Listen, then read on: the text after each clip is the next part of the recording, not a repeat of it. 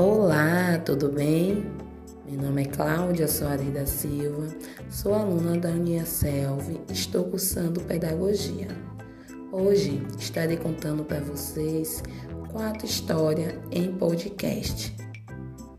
Então, a nossa primeira historinha é da Lebre e a Tartaruga, escrita por Esopo e narrada por mim. Então, feche os olhos e vamos entrar no mundo da imaginação. No mundo dos animais, vivia uma lebre muito orgulhosa e vaidosa, que não cessava de falar que era mais veloz e se gabava disso, diante da lentidão da tartaruga. Lá vem Dona Tartaruga, vem andando sossegada. Vou sair da frente dela para não ser atropelada cantava debochando a lebre a pobre tartaruga.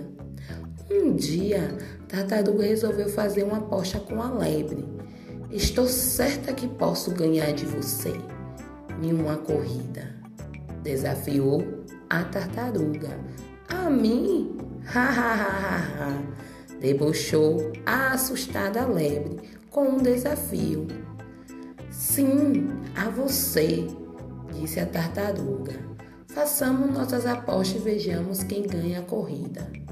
A lebre, sem acreditar no que ouvia, aceitou. Todos os animais se reuniram para assistir à corrida. A coruja marcou o ponto de partida e de chegada, e sem mais demorar, começou a competição em meio à incredulidade do que assistiam.